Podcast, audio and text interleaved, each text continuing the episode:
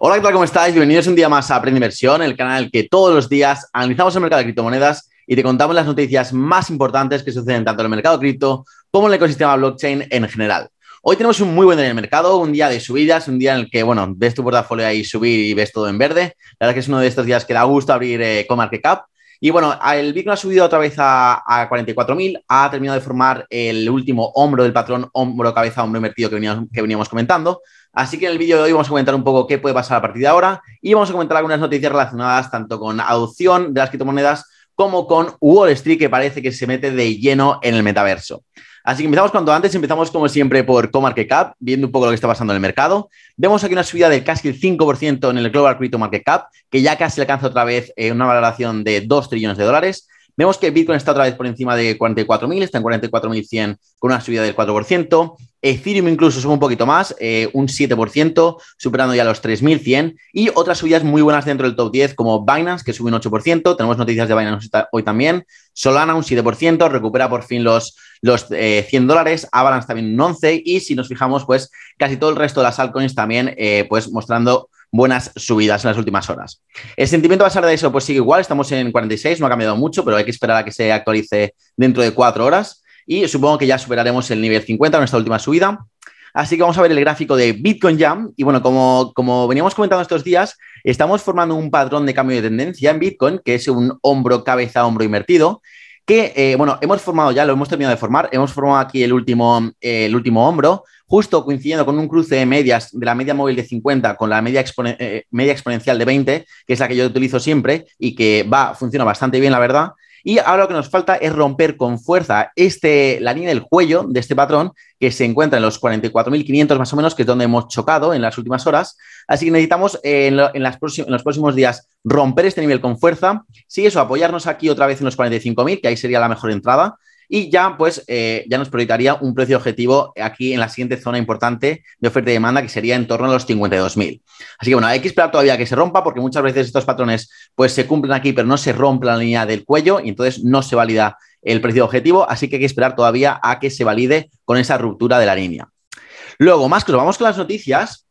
Eh, hoy tenemos a Mastercard, que bueno, ya sabemos que tanto Visa como Mastercard se están intentando hacer un hueco en la industria de criptomonedas y hoy ha anunciado que va a ampliar su negocio de consultoría de prácticas dedicadas a las criptomonedas para sus clientes. ¿vale? Que los clientes han dicho que suelen ser tanto bancos como otros comercios, pero sobre todo bancos es en lo que se están centrando más, ha dicho el, eh, un directivo de Mastercard, no me acuerdo cuál era, pero han dicho que su foco va a ser ayudar tanto a bancos como a otros comercios a meterse en el mundo de las criptomonedas y pues eh, solucionar los, los problemas que vayan surgiendo desde ahora. Luego también tenemos a Fidelity Investments, que es una de las gestoras más importantes de aquí de Estados Unidos, que tiene pues, eh, más de 800 billones de activos bajo, bajo gestión. Ya decíamos que está metiendo también BlackRock, que es bastante más grande, tiene casi 10 trillones bajo gestión, pero Fidelity hoy ha sacado el primer producto de Bitcoin cotizado en bolsa en Europa, ¿vale? Esto es un EPT de, Bitcoin, un Exchange Traded eh, Product, y eh, va a empezar a cotizar en Europa hoy mismo. Así que buenas noticias, sigue progresando. Esto es eh, adopción, esto es pues abrir la puerta a que más eh, inversores institucionales inviertan en criptomonedas. Así que todas estas noticias son muy positivas para el medio y largo plazo. Más cosas. Tenemos a Binance, que ya hemos comentado que ha subido un 8% hoy y que ha anunciado que sus dos redes, Binance Chain y la Binance Smart Chain, se van a unir bajo un nuevo nombre, bajo un único, nombre que se va a llamar BNB Chain. BNB ya sabemos que es el token nativo de Binance y además de esto, a partir de ahora van a decir que se significa build and build, que es construir y construir. Y lo que va a hacer esta red es que va a introducir capacidades más avanzadas que las que tienen ahora mismo tanto la Binance Chain como la Binance Smart Chain y se va a centrar sobre todo en la construcción de infraestructura Web3, que sin duda yo creo que va a ser eh, pues el gran catalizador o la gran, la gran temática del 2022. Así como fue el DeFi en 2020 y los NFTs en 2021, creo que el Web3 va a ser eh, la temática principal, la, protagonista de este 2022. Luego vamos con Wall Street, porque parece que Wall Street se está metiendo de lleno en el metaverso. Eh, primero tenemos unas declaraciones de un directivo de Bank of America que ha dicho que el metaverso hoy en día está en la misma situación que lo estuvieron las redes sociales en sus inicios, como que hay un poco, un poco de dudas sobre si van a, van a, triunfar, si van a, pues la gente los va a adoptar, y dice que es sin duda una gran oportunidad para la industria de las criptomonedas y eh, los que capitalicen esta oportunidad pues van a ver grandes, grandes retornos.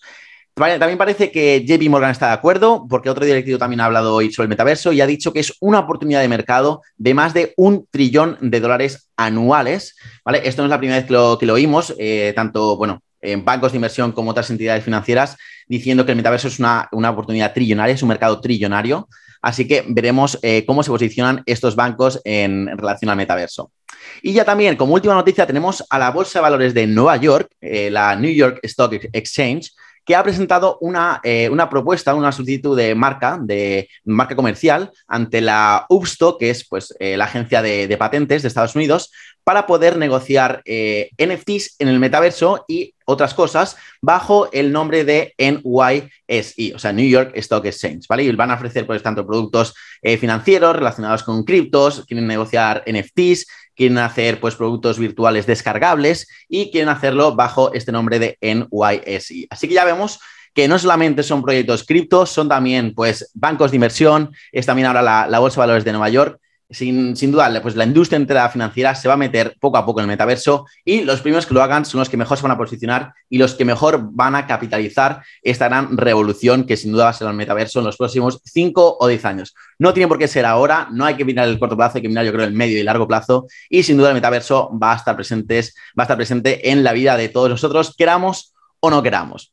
Así que nada, esto ha sido todo por hoy. Espero que te haya gustado el vídeo. Si ha sido así, dale like y suscríbete si no lo estás todavía aún, que estará un segundo, es gratis y a mí me ayuda muchísimo a seguir creciendo aquí en YouTube. Y nada, como siempre, muchas gracias por estar ahí. Nos vemos mañana en el siguiente análisis diario y os mando un saludo para todos.